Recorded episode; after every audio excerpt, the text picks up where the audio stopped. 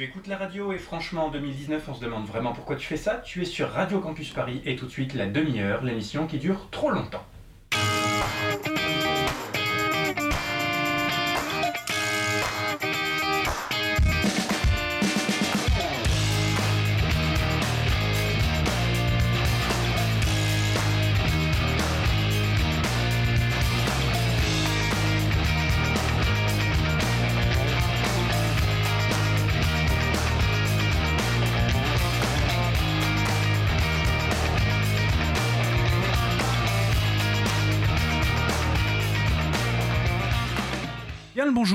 Bonsoir, c'est comme tu veux, cher toi qui nous écoutes. Tu es sur la demi-heure et nous sommes le 99e jour de l'année, le centième en cas d'année bissextile. Il en reste 266 avant d'entamer une nouvelle décennie. Je suis Jérémy et permets-moi, mon cher Pitoum, toi qui m'accompagnes ce soir, de te souhaiter un très joyeux non-anniversaire. Comment va? Mal. Ah bah, c'est normal, c'est normal. Ça d'ailleurs, ça va pas en s'arrangeant. Euh, puis tout le monde est d'accord. Des irresponsables ont décidé, on sait trop comment d'ailleurs, de nous donner accès à une heure d'onde radio. Et puis bah, beaucoup trop. Et nous, puis nous, on s'en sert. Et ce soir, donc, tu t'occupes du sujet chiant. De quoi qu'on va parler? On va parler de progressisme.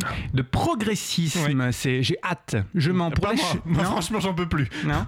Bah, en tout cas, ça s'inscrit très bien dans le business plan rétroplané de notre projet disruptif à la demi-heure. Euh, on se servira également de notre temps d'antenne pour te parler, cher toi qui nous écoutes, d'un petit bouquin et du petit monsieur qui l'a écrit. Le petit bouquin, c'est Les nouveaux héritiers à la République des idées. Et le petit monsieur, c'est Nicolas Frémaux, un universitaire avec une thèse et un poste, donc euh, tout ce qui est de plus sérieux. Nicolas nous parlera donc des inégalités de patrimoine et d'héritage et nous rappellera entre autres que sur le papier, certes, nous sommes tous égaux. En termes de richesse, toutefois, il est possible qu'il y ait une ou deux inégalités qui traînent et que oui, bon, c'est vrai ça se perpétue et même ça s'accroît. Mais euh, tout ça, c'est pour tout à l'heure. En attendant, passons donc sans transition à la revue de presse du mois. Merci moi-même de me passer la parole pour ce segment de l'émission, je, je m'en prie. Alors, revue de presse, j'avais envie, cher toi qui nous écoute, qu'on discute d'un truc dont on ne s'est pas vraiment emparé dans l'émission pour le moment le Brexit. Alors juste pour faire un petit point, mais avant tout, cher toi qui nous écoutes, j'avais envie de proposer un son qui, à mon avis, résume parfaitement l'intégralité du Brexit. David Cameron, ancien Premier ministre qui parle à la presse pour la dernière, pour la dernière fois et qui annonce sa démission juste après le vote en faveur du oui au Brexit. Le voilà. On Wednesday, I would attend the House of Commons for Prime Minister's questions, and then after that, uh, I expect to go to the Palace and offer my resignation. So we'll have a new Prime Minister in that building behind me uh, by Wednesday evening. Thank you very much.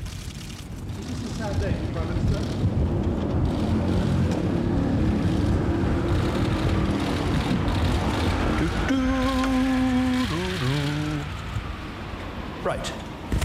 Alors tu n'as pas l'image, cher toi qui nous écoute, mais je te donne le contexte. Hein. Quelle jolie voix. un premier ministre ne fait pas sa conférence, un premier ministre britannique ne fait pas sa conférence de presse sous les ors d'un salon de la République comme chez nous. Déjà parce que c'est pas une république, ensuite parce qu'il faut toujours qu'ils fassent leur malin. Bref, David Cameron était donc dehors, devant le fameux 10 Downing Street, à ne pas confondre avec le 221B Baker Street, ça c'est Sherlock Holmes, a annoncé une décision grave. Il a provoqué un référendum pour savoir si les Britanniques voulaient rester dans l'UE, et là, bim Le 23 juillet 2016, 51,9% des British disent comme Bender Let's go already Donc, il se casse. Cameron, je veux dire. Euh, non, mais littéralement, il est dehors, il annonce sa démission, il a échoué, il a honte, tout ça, il le dit au micro devant les médias, il se retourne, il rentre dans le. Enfin, il, il va vers le 10 Downing Street sans réaliser que le micro qu'il porte n'est toujours pas coupé et se met à chantonner. Du coup, quand j'entends ça, J'en ai rien à foutre. Non, c'était un autre son. Voilà. Eh bien, en vérité, j'entends plutôt. J'en ai rien à foutre. Voilà. Bon, c'est une vache près, quoi. Hein. Et du coup, les Britanniques divorcent. Enfin, non, pas tout de suite. Enfin, pas tous. Enfin, si, mais pas vraiment. Enfin, il va falloir un petit peu de temps. Euh, enfin, avec un plan. Enfin, un autre plan, pas celui-là. Bref, au terme de trois refus d'accord. Tu vas y arriver. au terme de trois refus d'accord de retrait par la Chambre des communes, de 12 options proposées par Theresa May et également refusées par les députés, d'une tentative de destitution, de 501 heures de débat consacrés au Brexit au sein de la House of Commons, de 161 heures au sein de la House of Lords et de 33 heures de Theresa May à faire des déclarations officielles, on a officiellement abouti à rien. Par contre, le compte est bon. Oui, tout à fait. Et on peut quand même tirer quelques conclusions. Déjà, je suis désolé, mais ça sert à rien d'attendre la prochaine saison de Game of Thrones. Elle est là depuis 3 ans.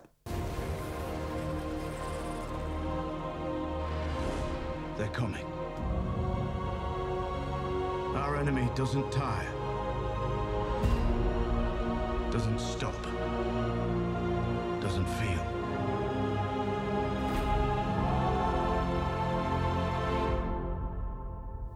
Leave Europe. Brexit. Season 8. Bon, les dragons en moins et, et- et quoi? Non, tout à fait. Non, je suis bien, j'aime la comparaison. Oui, et puis il faut imaginer Theresa May dans le rôle de Calici, mais, mais ça marche presque. hein. Presque. Et euh, deuxième chose à retenir, sans vouloir blesser personne, hein, je crois qu'il faut quand même un peu arrêter d'écouter les cons. Indépendamment de ce qu'on pense de l'Union Européenne, de son utilité, de ses travers, j'attire ton attention, cher toi qui nous écoutes, sur les hommes et les femmes de cette expérience grandeur nature, et plus particulièrement sur l'exemplarité de leur attitude.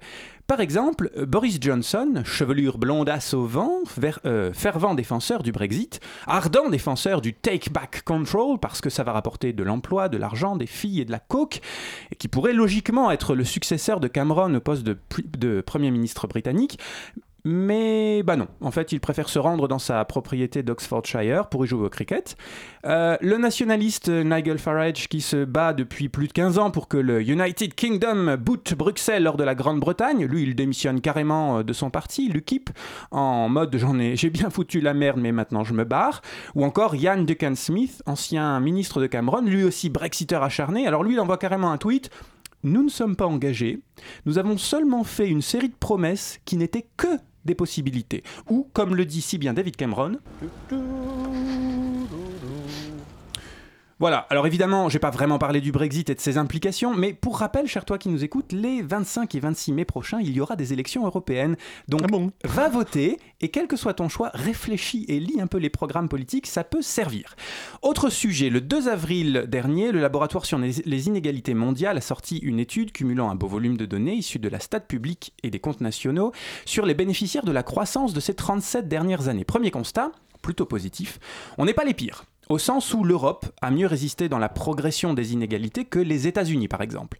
Depuis 1980, le revenu moyen avant impôt des 50% les moins riches a augmenté de plus d'un tiers en Europe, alors qu'il a stagné aux États-Unis. Cool, non? Alors, pourquoi cette différence entre les States et nous, me diras-tu, mon cher Pitoum?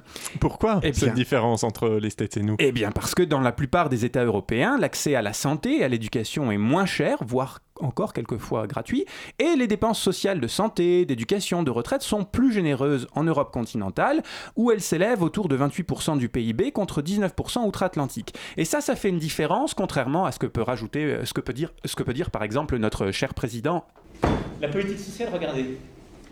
On met un pognon de dingue dans des, dans minima sociaux. Les gens, ils sont quand même pauvres. On n'en sort pas. Les gens qui naissent pauvres, ils restent pauvres. Ceux qui tombent pauvres, ils restent pauvres. Ah bah tiens, bah tiens, je suis pensé à toi justement Mathieu, merci, euh, Manu, pardon, merci de, de me rappeler cette histoire de, de pognon de dingue. Ça me permet donc de rappeler que les impôts c'est important, et pas que la TVA ou une flat tax, mais des impôts progressifs qui permettent une véritable redistribution pour limiter un peu les inégalités qui peuvent exister. Donc Manu, mon loulou, tu arrêtes de dire de la merde et tu te mets à lire les travaux des économistes s'il te plaît. Oui, parce qu'en plus j'ai présenté les résultats, mais en vrai on n'a pas de quoi frimer. hein. C'est comme pour le chômage, ça. On peut se réjouir d'une baisse de l'augmentation du chômage, mais ça veut quand même dire que le chômage augmente toujours. C'est fourbe les mots. Et bah là c'est pareil. Les inégalités ont peut-être augmenté un peu moins vite qu'aux États-Unis, mais n'empêche qu'elles ont augmenté.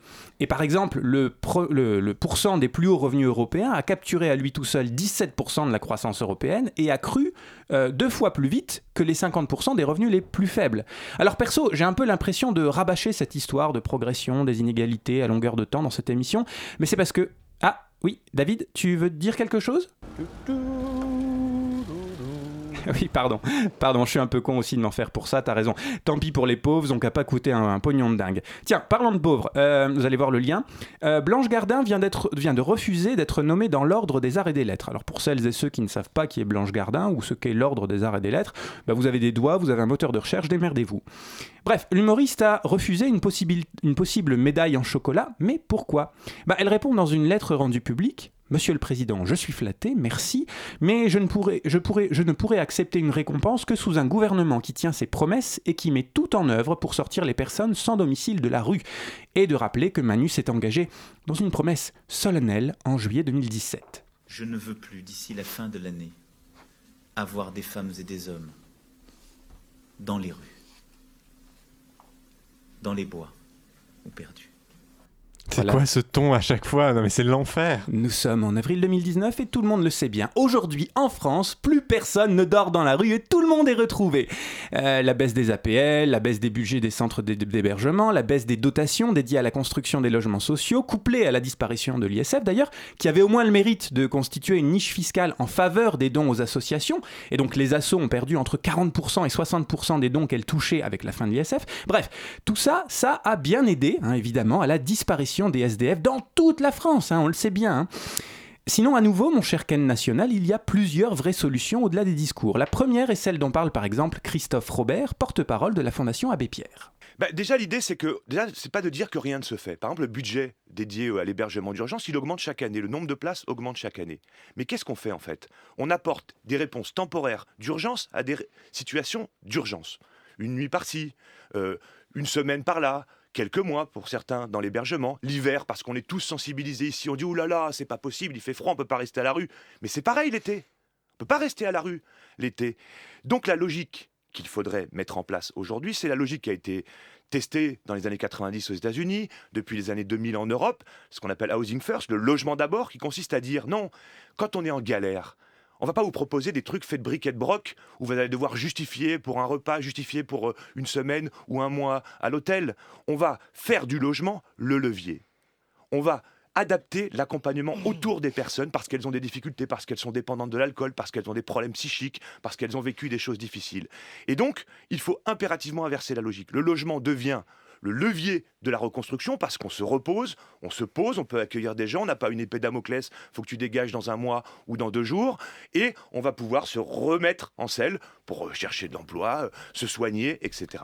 Donc première solution, Housing First, offrir un logement durable qui sert d'assise à une meilleure insertion économique et sociale, et autour duquel s'articule la reprise d'un emploi, des sociabilités stables, etc. Ou, deuxième solution, euh, oui, David? Oui, voilà, ou bien. Oui, David, merci. On peut aussi continuer comme d'habitude et s'en battre royalement les steaks, c'est au choix. Merci, c'est la fin de la revue de presse et on reprend l'antenne après ça.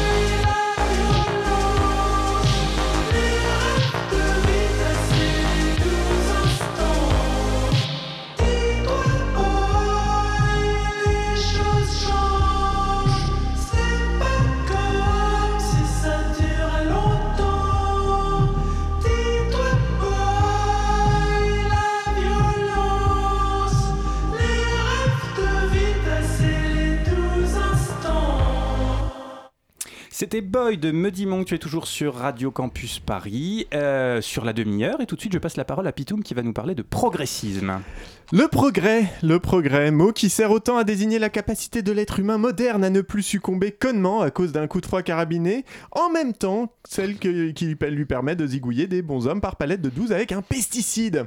Alors tu me diras, auditrice, perspicace comme un ou une députée en marge démissionnaire, c'est comme avec un couteau, hein, ça sert aussi bien à servir une part de tarte au mirabelle qu'à dépecer des beaux-parents. Ce qui est intéressant avec le progrès, c'est que c'est moins un outil qu'un moyen de décrire un changement en le caractérisant idéologiquement. Euh, je sens que je suis pas clair, donc je m'explique. Sans être toute jeune, l'idée du progrès n'est pas non plus antique. hein. C'est qu'au début du XVIIe siècle, avec les philosophes Francis Bacon et René Descartes, que l'on commence à formaliser cette idée de progrès tel qu'on peut l'entendre aujourd'hui, l'assimilant à la capacité des hommes à connaître, façonner, puis finalement se rendre maître de la nature. Par la suite, les penseurs et penseuses vont affiner l'idée, la travailler, et finalement, le progrès sera moins assimilé à une seule idéologie qu'à un ensemble, ayant pour trait commun de lui attribu- attribuer pardon, une valeur positive. Le progrès scientifique, le progrès technique, le progrès social, etc. Bon, tout ça, c'est au début du XXe siècle. hein. Là-dessus, manque de peau, tombe la quintessence du progrès, la Première Guerre mondiale. I think this just might be my masterpiece. Du coup, après ce chef-d'œuvre à 18,6 millions de morts, quelques intellectuels, à l'époque ce mot avait encore un sens, commencent à assimiler le progrès à une fatalité. Dans la même veine, à la fin du XXe siècle, alors qu'émerge l'idée d'une crise écologique, le progrès devient pour certains et certaines une catastrophe. Et finalement, aujourd'hui, ben, on lui substitue d'autres termes tout aussi fourre-tout, hein, comme l'innovation ou le développement. La disruption. La disruption, le mot progrès lui-même tombant un peu en désuétude. Mais pourquoi te raconte-je tout ça, me diras-tu Jérémy, le regard morne et triste tel Jean-Michel Blanquer devant les syndicats d'enseignants et enseignantes? Mais oui, pourquoi? Eh bien parce que le progrès, c'est de là que vient le mot progressisme, et que le progressisme est récupéré aujourd'hui par Emmanuel Macron et la République en marche pour définir leur idéologie. Alors, c'est moi qui dis idéologie, hein, eux ils disent pragmatisme. Mais que deux proches même que deux proches conseillers du président, Ismaël Emélien et David Amiel, ont sorti un bouquin en ce début d'année. Enfin non, pardon, pas un bouquin. Un manifeste, c'est écrit sur la couverture, sobrement intitulé Le progrès ne tombe pas du ciel. Et que ce manifeste, je l'ai lu. Que clairement c'est pas du branco ou du bégodo, hein, et que du coup ce soir, ben on va parler du progressisme.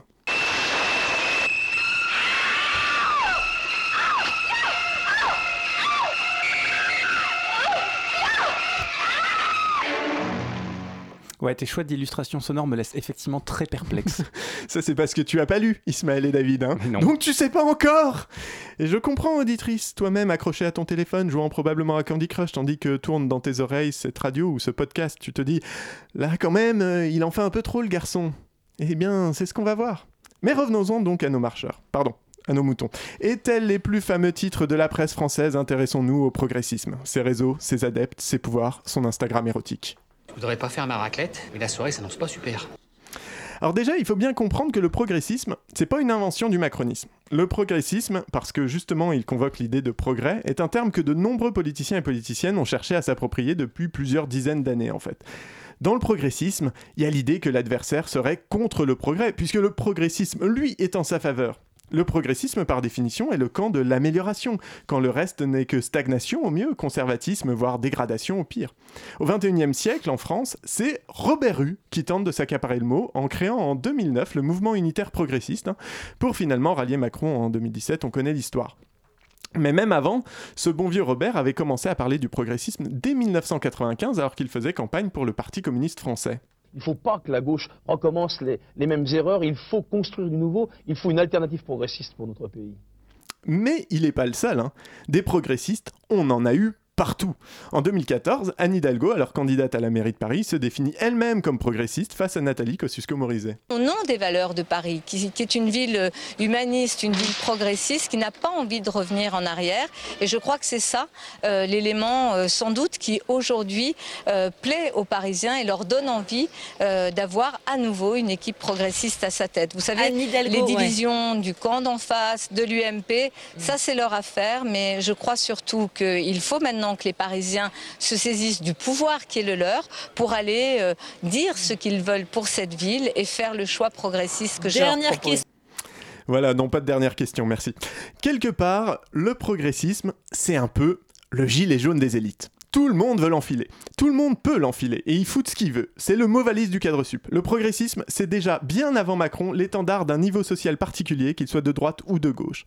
D'ailleurs, Emmanuel Macron ne s'y trompe pas quand il demande en décembre 2016 au micro de RTL aux progressistes du centre et de la droite de le rejoindre. hein. C'est bien parce qu'il a compris que cette étiquette creuse dans laquelle chacun peut mettre les aspirations qui lui parlent est ce qui va lui permettre de siphonner les partis historiques. Mais revenons donc à ce manifeste du progressisme et à ces deux auteurs. Déjà, on peut tout de même noter que le timing de la sortie du livre ne semble pas être complètement anodin. hein. Il coïncide avec le lancement de la campagne électorale de La République en marche pour les élections européennes. Les élections européennes qui sont la première échéance électorale du quinquennat de Macron, suivie par les municipales l'année prochaine. Un premier test donc qui arrive dans le prolongement de la crise des Gilets jaunes, qui a cristallisé un certain nombre de failles dans les promesses du président de la République. hein.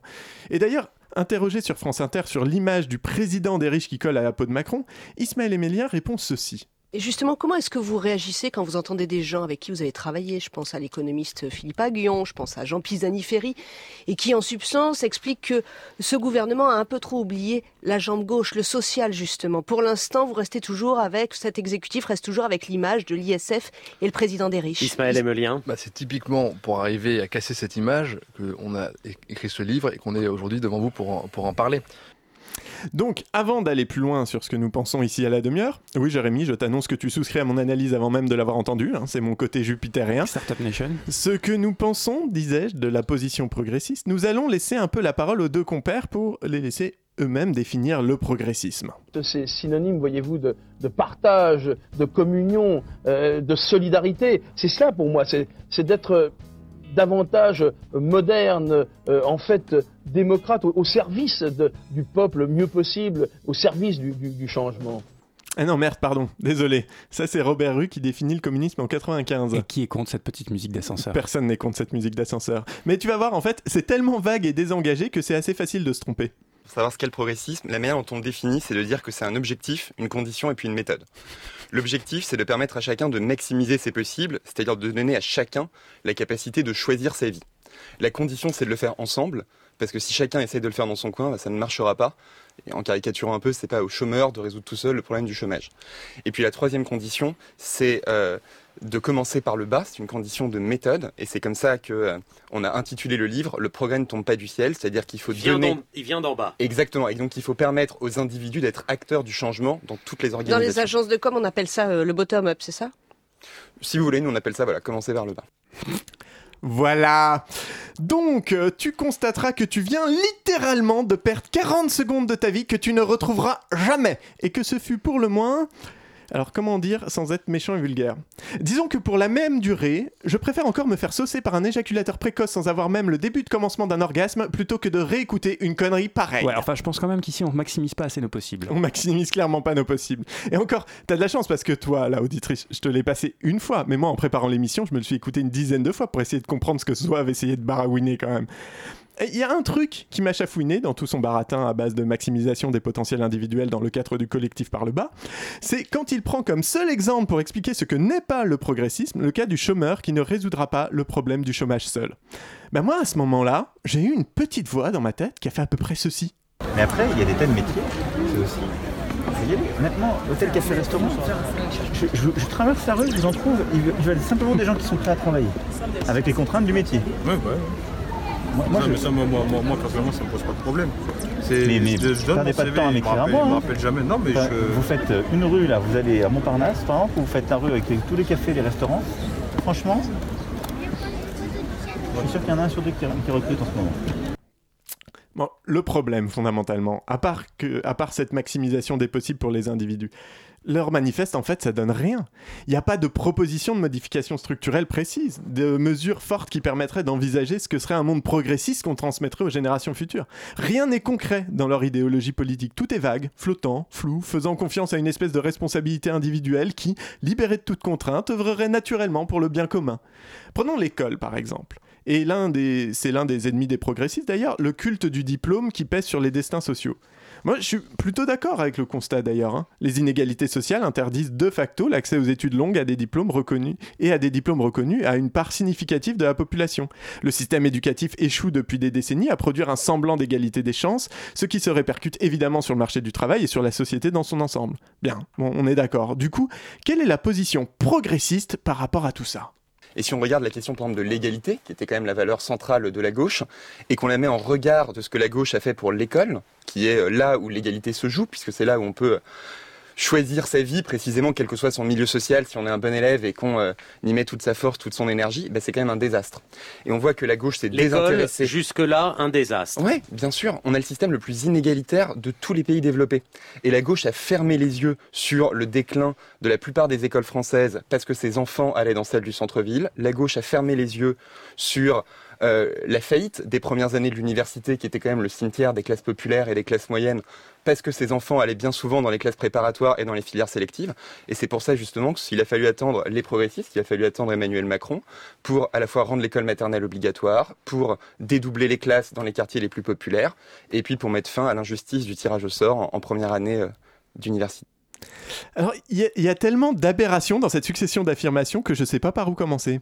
D'abord, partir du principe que la méritocratie est juste et égalitaire dans un système qui ne l'est pas, c'est des conneries. On peut bien se répéter aussi longtemps qu'on voudra que si un élève travaille bien, il sera récompensé quelles que soient ses origines ou son lieu d'apprentissage. On sait que c'est faux. On sait que les enfants d'ouvriers sont les moins représentés dans les études supérieures. C'était vrai il y a 50 ans, c'est vrai encore aujourd'hui. Et c'est pas une question de travail, hein. c'est une question de conditions de travail, d'opportunités, d'entourage, de capital culturel et social. Et ça, tout en prétendant rendre l'école plus juste, c'est se fourrer le doigt dans l'œil jusqu'au coude comme lors d'une soirée à la fistinière. Ensuite, avoir ce discours sur les bienfaits du progressisme pour l'école et les élèves en plein débat sur la loi Blanquer, excuse-moi, mais faut des ovaires façon frère Bogdanov pour la sortir sans trembler des genoux, celle-là. La loi Blanquer, qui encourage une éducation différenciée, alors que la sociologie de l'éducation a maintes fois démontré que plus la différenciation est précoce, plus elle permet la mise en place de stratégies scolaires qui favorisent la reproduction des élites. La loi Blanquer, qui veut mettre en place des établissements publics locaux d'enseignement international à l'accès bien entendu sélectif, potentiellement financés par des dons privés. Et on connaît tous les dérives d'un tel système. La loi Blanquer, qui va favoriser le recrutement de contractuels non formés pour des charges d'enseignement. Et quoi de plus égal que deux classes dont l'une est prise en charge par un ou une professeur formée à l'encadrement d'élèves et à la pédagogie, et une autre classe tenue, elle, par un ou une diplômée lâchée sans la moindre préparation? Quoi de plus égal que ça, à part n'importe quoi? Autre exemple, les corps intermédiaires. Lors de leur interview sur France Inter, les deux auteurs ont été interrogés sur la contradiction évidente entre un progressisme qui se voudrait bottom-up donc, et l'exercice très vertical du pouvoir par Emmanuel Macron, à qui il a été reproché un manque de concertation et des prises de décision unilatérales. Je pense que euh, on n'a jamais dit qu'on n'avait pas besoin de corps intermédiaires. Ça, c'est le discours des populistes, qui est de dire il y a un chef et il y a euh, le peuple il n'y a aucun contre-pouvoir entre les deux. Non, il y a Non, dire et besoin- faire hein, aussi. a- Enfin, dire et ne pas faire Mais- en l'occurrence. Mais justement, mais on a besoin de corps intermédiaires. Mais la légitimité des corps intermédiaires, c'est pas le président de la République ou le gouvernement qui leur donne, c'est les gens. Depuis 30 ans, on voit, si vous prenez l'exemple des syndicats, que le taux d'adhésion aux syndicats s'effondre. Et donc la première question qui se pose pour les corps intermédiaires, c'est pourquoi et comment reconquérir cette légitimité? Mais quels La- sont les la- corps intermédiaires que vous, vous désirez eh là ben, Je- je- je- Ouais. Nous, c'est ce qu'on appelle dans le livre transformer les corps intermédiaires en associations intermédiaires. C'est-à-dire que les corps intermédiaires, comme les syndicats, devraient passer moins de temps à interpeller l'État et plus à changer la société. Pourquoi? Parce que pour interpeller l'État, les citoyens n'ont plus besoin d'eux. Ils n'ont pas besoin euh, de la CGT pour organiser une manifestation. On l'a vu avec euh, les Gilets jaunes. Et ils n'ont pas besoin euh, de la CFDT pour signer des pétitions. Par contre, on a toujours besoin de syndicats pour changer euh, la vie dans les entreprises, pour organiser la formation, pour inclure des... Et donc, c'est tout ça que les syndicats devraient faire. Et nous, on en serait les premiers heureux. On- Pitoum, on fera une petite, euh, et c'est déjà prévu, une petite euh, interview de Nicolas Delalande qui a travaillé sur l'internationalisme euh, ouvrier et ça contradira à peu près tout ce qui a été dit là. Parfait, ça me va. Je passe moi par contre sur le scud en direction des populistes, hein, je reviendrai après sur le sujet. Moi le plus intéressant ici c'est l'évolution proposée pour les corps intermédiaires. Quelque part, en demandant aux syndicats de moins interpeller le gouvernement et de plutôt s'occuper de faire changer les choses sur le terrain, je mets des guillemets, hein, et en prétendant qu'aujourd'hui les citoyens peuvent interpeller directement le pouvoir, ce qu'ils font c'est tout simplement tenter d'éradiquer tout esprit de corps. Ils veulent casser la fraternité, le corporatisme, l'organisation des masses laborieuses. L'exemple des Gilets jaunes est quand même frappant. Ils notent qu'ils n'ont pas besoin de syndicats pour s'organiser. Mais le gouvernement et les députés En Marche ont été les premiers à dénoncer l'absence de représentants, l'absence de revendications claires. La non-organisation des mouvements sociaux est un point essentiel en fait pour le maintien d'un pouvoir illégitime. Le délitement et les querelles sont beaucoup plus solubles dans un corps d'effet et hétéroclite. Et c'est à la limite presque un miracle que les Gilets jaunes tiennent encore après 4 mois de mobilisation. Et ça ne les a pas rendus plus audibles pourtant, hein, ou plus écoutés, quand on sait que les profils socioculturels des participants et participantes au grand débat sont en fait les mêmes que les électeurs et électrices de Macron dans leur vaste majorité. Et puis, il a beau jeu, le collectif, quand on lui interdit de se structurer quand même.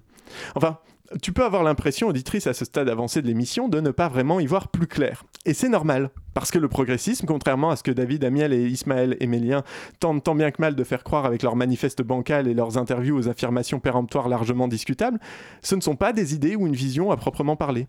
Parce que fondamentalement, il n'y a rien de nouveau, dans, la politique euh, menée par Emmanuel Macron et son gouvernement depuis deux ans. hein. C'est dans le prolongement des politiques libérales économiques de ces 40 dernières années. Privatisation, réduction de la dépense publique, allègement des taxes, diminution des cotisations sociales, casse du service public. Casse du service public. Oui, oh, ça va, ça va, je connais le couplet. hein. On est fatigué, on est fatigué.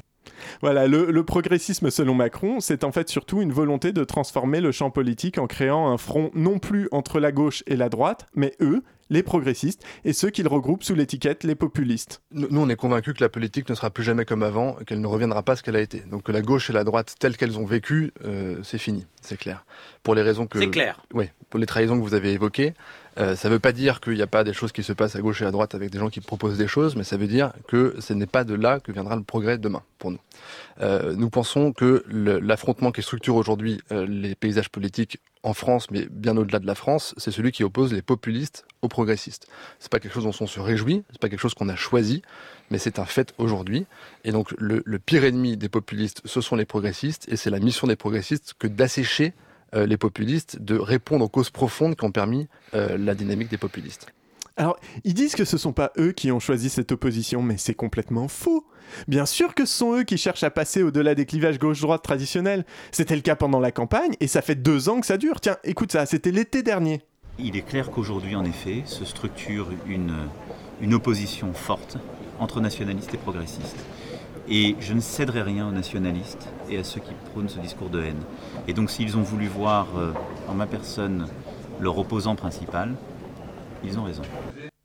Alors que ça fait en fait des dizaines d'années hein, qu'on essaie de nous faire croire que la gauche et la droite n'ont plus de sens. Mais dans les faits, c'est faux. En se basant sur une étude post-électorale de 2017 de l'Institut Cantar, Pierre Bréchon, professeur émérite de sciences politiques à Sciences Po Grenoble, montre que les citoyens continuent de se positionner politiquement sur cet axe et jugent les réformes selon cette même métaphore spatiale. Mais du coup, pourquoi vouloir s'en affranchir? Eh bien, il me semble que ce n'est qu'une pure stratégie électorale, en fait. En décrétant qu'il n'existe plus que deux camps, à savoir les progressistes et les populistes, mettant d'un coup dans le même panier le PC, FI, RN, LO, le NPA, dont les similitudes ne sautent quand même pas aux yeux, et en décrétant, disais-je, qu'il n'existe que deux camps dont un est hautement infréquentable, le dernier chapitre du manifeste est sans équivoque, à ce sujet, puisqu'il est titré Le suicide populiste, les progressistes, la République en marche en tête, se placent comme la seule solution dans un There is no alternative qui n'a rien à envier à Thatcher. Et c'est pas moi qui le dis, hein. c'est Eliette Abécassis, une, euh, Abécassis, pardon, une macroniste interviewée dans Par Jupiter. On avait le choix entre Emmanuel Macron ou Marine Le Pen. Euh, c'est euh, cet argument politique. Est-ce que c'est un petit peu moi ou le chaos? Je suis le rempart. euh Le rempart, voilà. Mais il n'y a rien euh, de, comment dire, il y a rien d'affirmation d'idées positives. C'est contre. Mais il ne faut pas oublier qu'effectivement, sans Emmanuel Macron, on se retrouverait maintenant avec Marine Le Pen. Et que on a l'impression que les idées sont exprimées par les extrêmes. Et, et, et c'est Que c'est eux qui donnent le là, vous voulez dire? Oui, c'est eux qui donnent le là, c'est eux qui, c'est eux qui donnent des directions, tout comme euh, le fanatisme dans les religions, c'est-à-dire c'est l'extrémisme, euh, c'est là que sont finalement les idées. Alors que euh, avec la fin, c'est vraiment la fin de la politique. Donc il faut pas oublier quand même qu'effectivement, sans euh, sans Macron, nous aurions les extrêmes. Donc il faut protéger Ma- Macron. Attendez-moi. Ça, va, t'as pas trop le vertige? Non, parce que moi j'ai eu l'impression d'être face à un gouffre pendant une minute, là je suis limite en PLS. C'est donc dans cette tentative de restructuration de l'offre politique que le projet progressiste montre son vrai visage. hein. Peu importe effectivement le programme, les mesures, les réformes. Dès que vous êtes parvenu à convaincre une majorité qu'il n'y a pas d'autre issue viable, pas d'autre projet, pas d'autre vision qui soit crédible. Et c'est bien ce que martèle Emmanuel Macron et tous ses soutiens depuis deux ans. hein. Peu importe la contestation, peu importe les mouvements sociaux, peu importe les scandales, il le cap, parce que de toute façon, ben, on n'a pas le choix.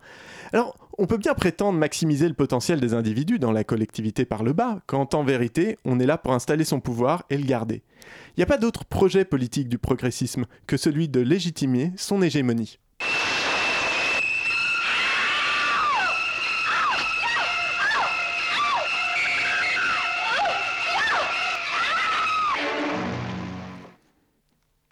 Merci Pitoum. Et on va continuer de parler inégalité. Euh, on avait déjà fait un sujet dessus dans le temps jadis, sujet qu'on avait appelé d'ailleurs les, profiteurs et l'inégalité. Mais j'avais surtout parlé inégalité de revenus, de leur progression, de leur distribution.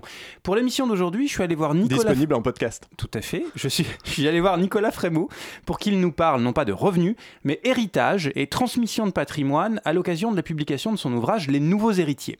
Présentons tout d'abord notre personnage. Nicolas, qui es-tu?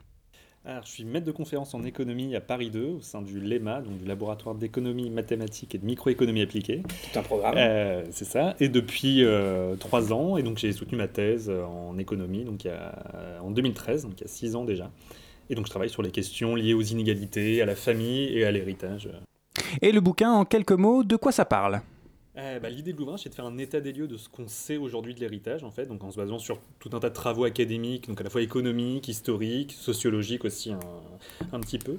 Euh, L'idée, c'est voilà, de, de- de- savoir ce qu'on qu'on sait aujourd'hui de l'héritage, donc à la fois dans son évolution historique, donc combien est-ce qu'on transmet aujourd'hui d'héritage et qu'est-ce que ça représente euh, historiquement, qui reçoit quoi en termes d'inégalité, et après d'avoir tout un, euh, toute une discussion sur le- les débats qui, a lieu, qui ont lieu autour de l'héritage, donc à nouveau historiquement, mais qui, ont lieu aussi aujourd'hui, donc sur le, notamment sur les débats autour de la fiscalité de l'héritage.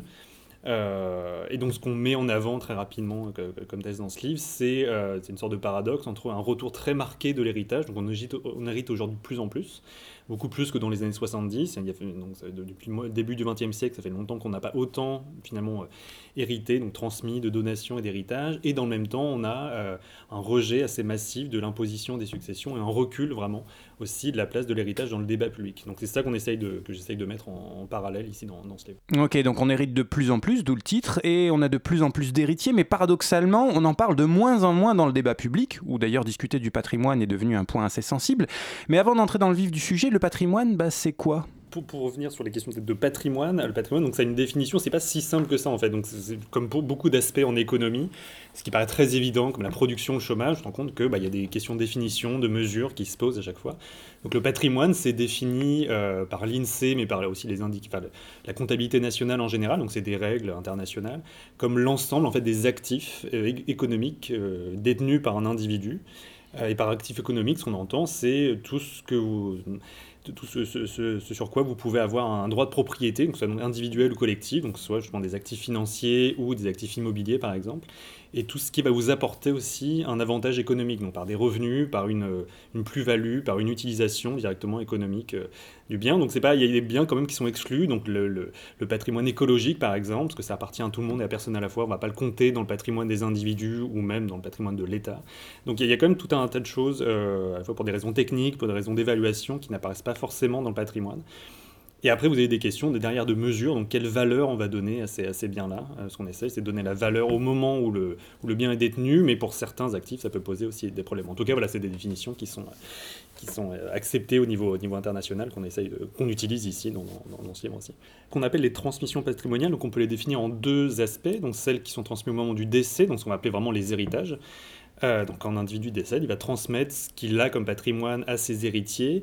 Et donc là, ce qu'on voit, c'est qu'on a des règles qui sont différentes entre les, euh, entre les pays où le poids des différents héritiers vont pas être les mêmes. Donc on peut, dans certains pays aux États-Unis, tout transmettre à, à qui l'on veut. Donc ce qu'on a appelé, on va avoir une liberté testamentaire complète. Ou, et c'est- c'est pas le cas de la France, et dans, le cas de la France, on va avoir euh, justement donc une, euh, des choses qui vont être limitées, donc on va devoir transmettre une partie de son patrimoine aux enfants selon, selon différentes règles. Donc la plus grosse partie du patrimoine en France va être transmis, ce qu'on appelle en ligne directe, donc directement aux enfants et aussi aux conjoints survivants. Euh, qui n'a pas toujours eu un rôle justement très important dans la succession, donc c'est assez récent le rôle du, du conjoint survivant. Conjoint, Pax et, euh, et, et- et mariage, c'est ça Si Oui, alors bien- bah, justement là, ça va dépendre en fait du type de, du type de lien. Donc les mariés, euh, le, le- donc si le conjoint survivant dans un mariage va directement avoir donc un statut d'héritier à part entière, au même titre que les enfants. Quand le couple est non marié, euh, il n'y a aucun lien. En fait, c'est comme s'il était étranger au sein, enfin au- aux yeux de la loi. Et dans le cas du pacte, c'est un peu intermédiaire. Il faut faire un testament pour que le, le- le partenaire soit, soit considéré comme étant un héritier. Sinon, c'est pas le cas non plus. Et dans ce cas-là, vous faites face à des taux d'imposition très élevés. Donc dans ce cas-là, c'est très compliqué de transmettre un patrimoine à votre conjoint quand vous n'êtes pas marié. Donc c'est la règle. Intéressant à préciser quand on, quand on sait l'augmentation, du- enfin la, la- la part des Pax par rapport aux parts de, mari- Ouais. de mariage aujourd'hui. hein, C'est ça, ouais. Oui, bah faut faire attention, c'est ça. Il faut, faut être sûr de. de- ouais. Donc voilà pour le De moment chiant des de définitions et passons à l'idée maîtresse du livre. Un petit nombre hérite finalement de plus en plus. C'est ça. Euh, on hérite de plus en plus aujourd'hui parce qu'on voit c'est depuis les années 70. Enfin, il y a plusieurs chiffres qu'on pourrait, qu'on pourrait citer, mais euh, un élément qu'on peut, qu'on peut évoquer, c'est le, le- le poids du patrimoine, donc dans le stock de- du patrimoine des, des ménages. Donc si on prend tous les actifs dont on a parlé tout à l'heure, donc financier, immobilier, on peut regarder qu'est-ce qui vient donc, de donations, donc quand on se met du vivant, ou qu'est-ce qui vient des héritages, donc d'un côté, et de l'autre côté, qu'est-ce qui vient de l'épargne, de l'accumulation, donc durant la vie de l'individu. Et ce qu'on voit, c'est que dans les années 70, on avait, si on faisait donc cette photographie-là, on avait à peu près un tiers qui venait donc de l'héritage et des donations, et deux tiers qui venaient de l'accumulation.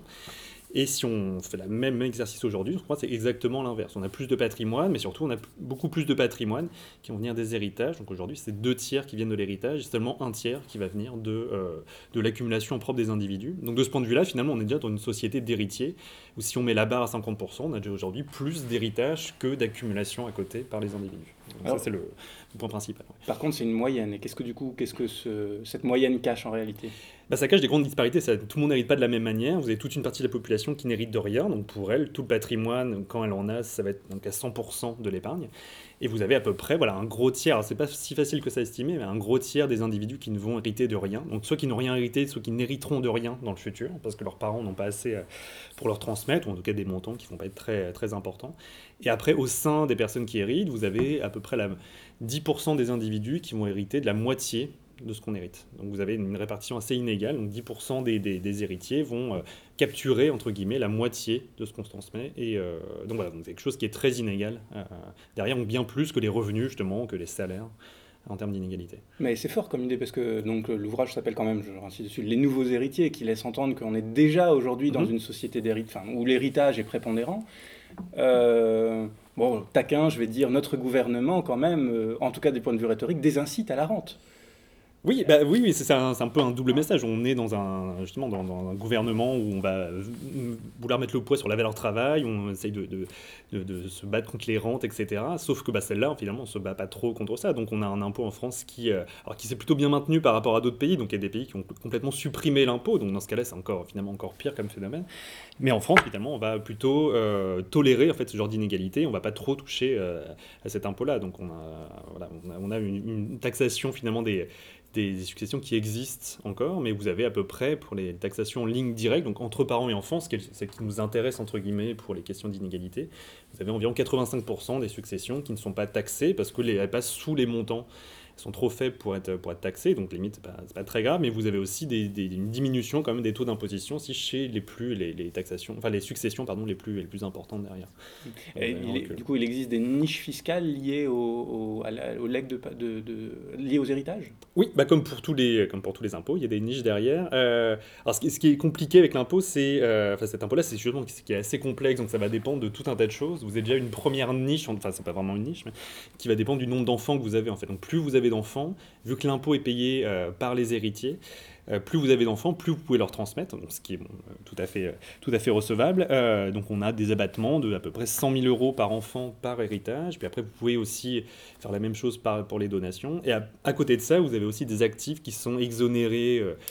partiellement ou complètement, donc comme les, assurances-vie, qui sortent complètement de la succession. Donc non seulement elles ne sont pas taxées, mais vous pouvez aussi les transmettre à qui vous voulez, donc ça peut aussi créer des inégalités entre les héritiers au sein des, au sein des enfants, par exemple. Euh, et vous avez aussi les entreprises donc, qui sont plus ou moins exonérées euh, au moment de la transmission. Donc c'est deux, les deux principaux actifs. Donc vous en avez encore d'autres, mais c'est les deux principaux actifs sur lesquels on va, qui vont sortir un peu des, euh, des successions. Donc quand on est riche, mieux vaut avoir beaucoup d'enfants. C'est un complot des familles catholiques. c'est ça. C'est ça, d'accord. non, non, mais oui, ça, ça joue clairement. ouais, ça, ça peut, ça peut jouer. Ok, du coup, si j'ai bien compris, on est dans une société structurellement de plus en plus inégalitaire. Comment ça se fait qu'on accepte ça?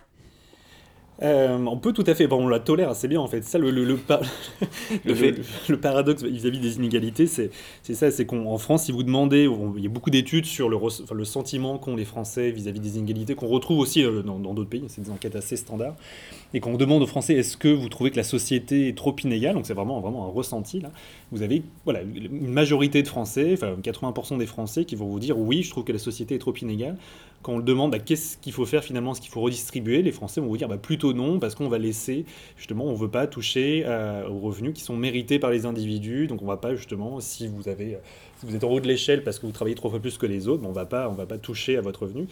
Euh, et donc dans ce cas-là, on redistribue finalement, euh, on peut redistribuer assez peu derrière, donc ça peut être un, peu paradoxal. Et ce qui est important, c'est que sur les héritages, on va aussi tolérer ça en disant, il ne faudrait pas taxer tant que ça les héritages. Donc on est capable d'accepter ces inégalités-là sans forcément vouloir réagir derrière.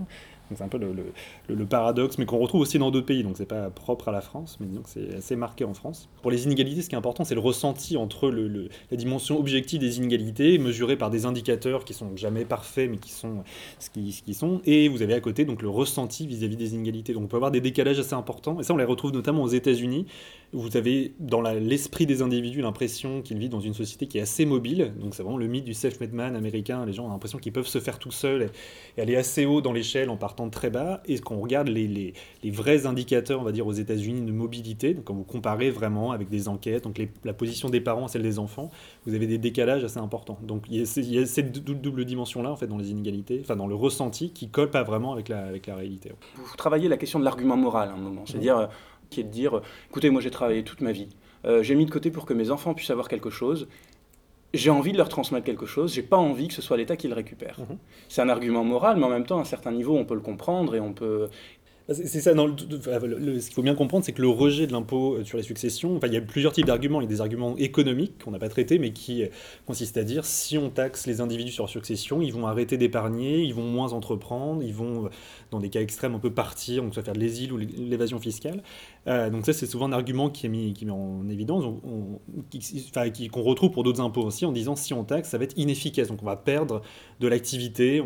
Donc cet argument-là, il n'est pas du tout à rejeter d'un revers de la main, euh, mais en fait, dans les faits, on voit que c'est, cet argument-là, les différents travaux empiriques qui ont porté sur les questions d'exil fiscal ou de, justement de, d'incitation au travail, en fait, ils marchent assez mal, enfin en tout cas ils sont vraiment à nuancer, à- ils sont plutôt minimisés justement par des, par des travaux empiriques. L'autre élément qui est plus important, et ce pourquoi justement le, vrai, la vraie... la- euh, vraie opposition à cet impôt-là, c'est vraiment la dimension morale, en disant si on taxe l'héritage, bah, c'est justement taxer le travail de toute une vie, c'est euh, taxer donc la vertu des individus qui ont épargné donc pour leur enfant en, partie, euh, c'est taxé au moment d'un décès, donc ça s'ajoute à la, douleur du deuil, ça peut créer des conflits au sein de la famille parce qu'il faut se séparer de certains biens, par exemple, les partager.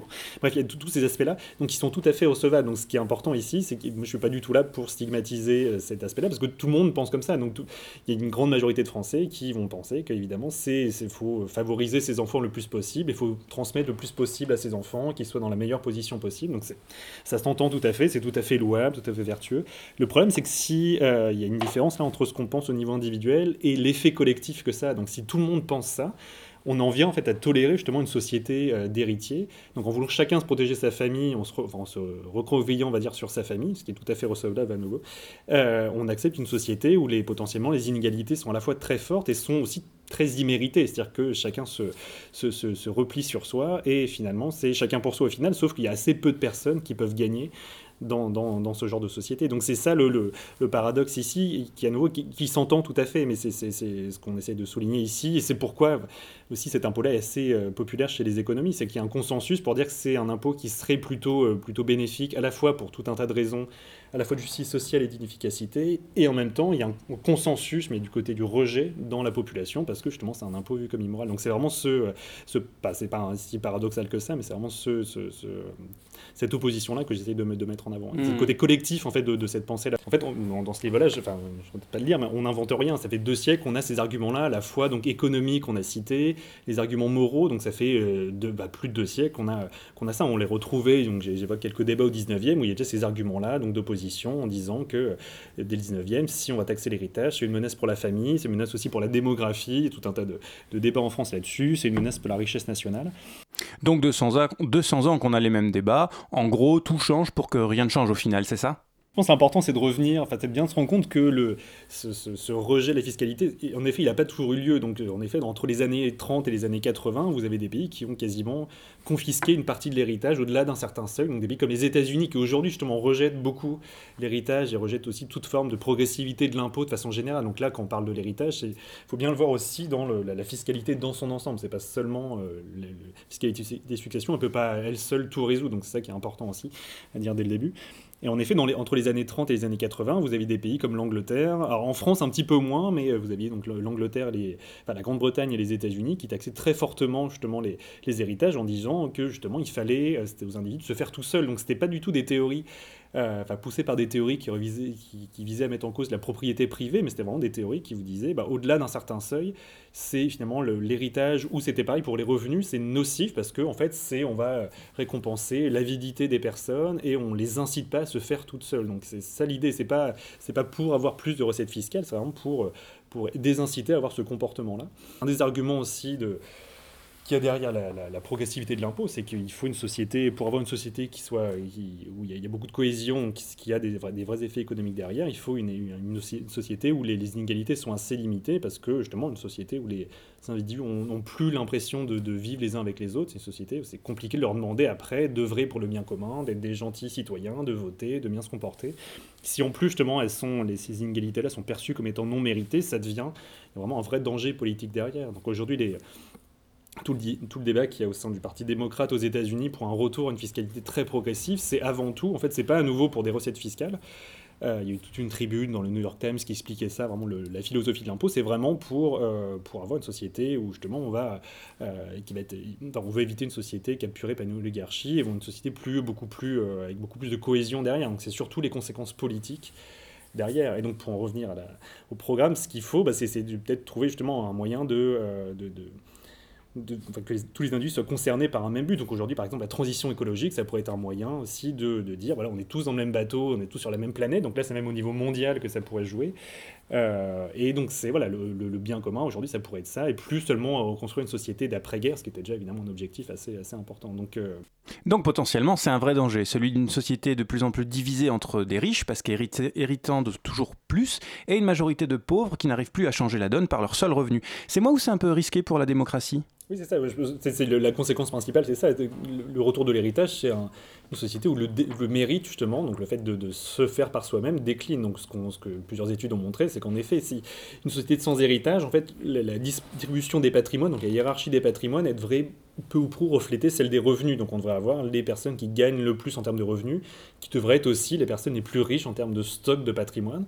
Et l'héritage, ici, vient justement perturber le jeu. Donc, des personnes qui, sont tout en haut de la hiérarchie des, patrimoines peuvent l'être, non pas parce qu'elles ont plus travaillé que les autres, parce qu'elles ont plus entrepris, mais bien parce qu'elles ont hérité à un moment ou un autre. Donc on a aussi un, jeu qui va perturber ça. Et si justement ces, ces- dynasties euh, se, se perpétuent dans le temps, on a en effet euh, économiquement une société qui est relativement figée. Et ce que, ce que plusieurs études vous montrent, c'est que c'est pas forcément ces meilleures sociétés-là. Il faut un renouvellement justement des élites. Et c'est euh, non seulement en termes de justice sociale, mais vraiment en termes de- d'efficacité économique derrière, une société plus mobile. Et c'est aussi des sociétés qui fonctionnent mieux. Euh, et politiquement, c'est pareil. Donc vraiment, le, le lien entre méritocratie et démocratie, il est assez fort. C'est-à-dire que c'est à nouveau dur de, euh, de demander aux individus voilà, d'œuvrer pour le bien commun s'ils n'ont plus l'impression de pouvoir y arriver par leur seul travail par leur seul mérite euh, derrière. Donc c'est vraiment lié directement. D'autant qu'il y a un point que vous abordez également, qui est celui de l'homogamie. Mhm. qui est le fait que, par ailleurs, les patrimoines se marient entre eux, se reproduisent entre eux. C'est ça. Donc c'est pas un scoop, mais à nouveau, l'ampleur du phénomène est assez importante. Donc tout en haut des, des- la distribution des héritages, vous avez clairement des choix du conjoint qui sont pas du tout laissés au hasard, ou des stratégies derrière qui sont euh, soit un peu euh, inconscientes ou très conscientes, et qui, qui ont un vrai effet sur les inégalités. Donc l'idée, c'est pas du tout de dire d'interdire aux gens de se mettre en couple avec qui que ce soit, c'est c'est de souligner l'effet que ça a en termes de polarisation. C'est-à-dire que vous avez déjà donc un héritage qui est assez euh, inégalement réparti au niveau individuel, on l'a mentionné tout à l'heure, et si en plus donc les héritiers se mettent avec des héritières, vous avez en plus de ça donc un- une sorte de deuxième effet pour polariser encore plus la, la distribution. Donc vous avez des gens qui héritent pas, qui restent ensemble, et des gens qui héritent qui vont être ensemble aussi. Donc ça a des conséquences après, et donc si en effet les gens se transmettent après leurs enfants, bah, vous avez un, un phénomène qui, euh, qui s'accélère, euh, qui s'accélère au final. ouais. Oui, enfin, si les héritiers se reproduisent entre eux, c'est pas leur faute, on va quand même pas les taxer. D'ailleurs, on sait bien que quand on le taxe, le riche se sauve, non? Bah, c'est- l'argument qu'on retrouve classiquement à la fois pour les, taxes sur les successions et aussi pour les revenus, pour l'ISF, pour beaucoup de taxes sur le, caractère inefficace ou désincitatif de, l'impôt. Donc évidemment, ces arguments sont très importants parce que quand vous construisez un impôt, le but c'est de le construire le plus intelligemment possible et de, de remplir différents objectifs, à la fois en termes de redistribution, donc de justice sociale, et aussi en termes d'efficacité derrière. Donc en effet, si le gâteau est mieux réparti, mais que le gâteau a rétréci euh, au cours du temps, bah, vous finalement vous n'y gagnez pas euh, forcément. L'idée, ça peut être de regarder bah, pour les personnes, les retraités notamment, donc celles qui sont euh, qui sont les plus euh, bah, qui vont transmettre donc soit des donations soit bah, qui sont plus âgés donc qui vont transmettre bientôt donc des, des héritages est-ce que ces personnes-là vont massivement vers les États les plus cléments ou les cantons les plus cléments en matière fiscale Euh, et ce qu'on ce qu'on voit sur plusieurs études montrent c'est que c'est pas le cas donc il n'y a pas de mouvement massif Euh, ça veut pas dire que les gens réagissent pas du tout mais on n'a pas de, mouvement massif vers des euh, vers les cantons ou vers les euh, voilà les, États les plus les plus cléments Euh, Donc le mythe de Johnny Hallyday qui part en Belgique n'existe pas. ça existe, donc il y a toujours des cas médiatiques, donc c'est ça l'élément aussi, c'est qu'on peut toujours vous citer un cas médiatique de quelqu'un qui est parti, et en effet, bah, ce- ces personnes-là partent, Euh, mais ça ne veut pas dire qu'en moyenne, il y a des mouvements massifs, et c'est pareil, les quelques travaux qui portent sur l'ISF montrent qu'il n'y a pas, il y a pas de, de surreprésentation des, des personnes assujetties à l'ISF au sein des personnes qui partent. Donc il y en a qui partent et qui sont assujetties à l'ISF, il y en a aussi qui ne sont pas assujetties à l'ISF et qui, euh, et qui partaient avant. Et du coup, comment on pourrait réintroduire de la mobilité dans les richesses? Qu'on entend parfois parler, par exemple, de patrimoine universel. Donc juste peut-être pour avoir un, un ordre de grandeur, c'est qu'aujourd'hui, si on prend toutes les recettes fiscales qui viennent de euh, des successions des donations, on serait capable en fait de financer une dotation universelle. C'est-à-dire que tous les gens qui ont 18 ans aujourd'hui, on serait capable de leur donner 15 000 euros. Donc on- pas 15 000 euros à l'ensemble de la population, 15 000 euros à cette classe d'âge-là. Donc des gens qui atteignent la majorité avec ces recettes fiscales-là. Donc ça serait, euh, bah, du coup c'est un peu plus concret dès qu'on parle comme ça. Donc ça serait aussi moins de recettes fiscales ai- ailleurs pour d'autres choses, évidemment. Mais ça pourrait être un moyen. Donc aujourd'hui, redistribuer par exemple euh, euh, les, successions, ça pourrait être ça. C'est à la fois taxer donc les, successions les plus importantes et aussi donner un capital, une dotation universelle, redistribuer par le bas en fait aux individus. Ok, eh ben, moi je retiens donc euh, trois idées. C'est euh, d'une part, on hérite de plus en plus. C'est ça. À laisser défiler cette situation sur le long terme, euh, on a un risque économique, on a aussi surtout un risque politique en termes de pérennité de la démocratie et d'inégalité des citoyens. Et puis, bah, malgré tout, une petite taxation supplémentaire n'induit pas des départs massifs euh, euh, des, euh, des patrimoines les plus élevés. Ouais, alors sur, sur, le dernier point, peut-être, ouais, ce qui travaux dont je parle, c'est travaux sur la Suisse et sur les États-Unis. Donc on pourrait toujours se dire, enfin, une classique qu'on a, on a, on a en économie, c'est un peu la validité externe des résultats. C'est est-ce que ces résultats-là qui tiennent aux États-Unis à un moment donné et en Suisse à un moment donné, est-ce que c'est valable aussi en France? Et ce qu'il nous faudrait, c'est beaucoup plus de données pour les chercheurs pour essayer de mieux de construire les impôts les plus intelligents possibles. Donc aujourd'hui, on a, je pense, un problème d'accès à des données clairement. euh, enfin, précises au niveau du, du- du patrimoine, donc on- il faudrait pouvoir faire ça aussi sur la transmission d'entreprise, pouvoir mieux évaluer, mieux calibrer les choses. Mais euh, voilà. Idée, idée 3 bis à retenir, plus de sous pour la recherche? C'est ça, et plus de données, plus de transparence aussi, et plus de sous. et- euh, oui, oui, non, mais pour avoir Ah, si, des- j'ai un moyens. plus de sous pour la recherche. mais avoir plus de données, d'un accès justement à des données plus transparentes aussi, pour simplement. Et, et, enfin, Voilà, donc je remercie à nouveau Nicolas Frémaux d'avoir accepté cette interview et je rappelle la publication de son livre Les nouveaux héritiers à la République des idées. Merci Jérémy et merci Nicolas Frémaux. Hélas, mille fois hélas, disait François Perretti à cette antenne il n'y a pas une heure, c'est déjà la fin de la demi-heure que tu pourras toutefois retrouver en podcast pour t'endormir, hein, croisant l'expérience de Maxime Faciotti Ciotti, ça marche très très bien.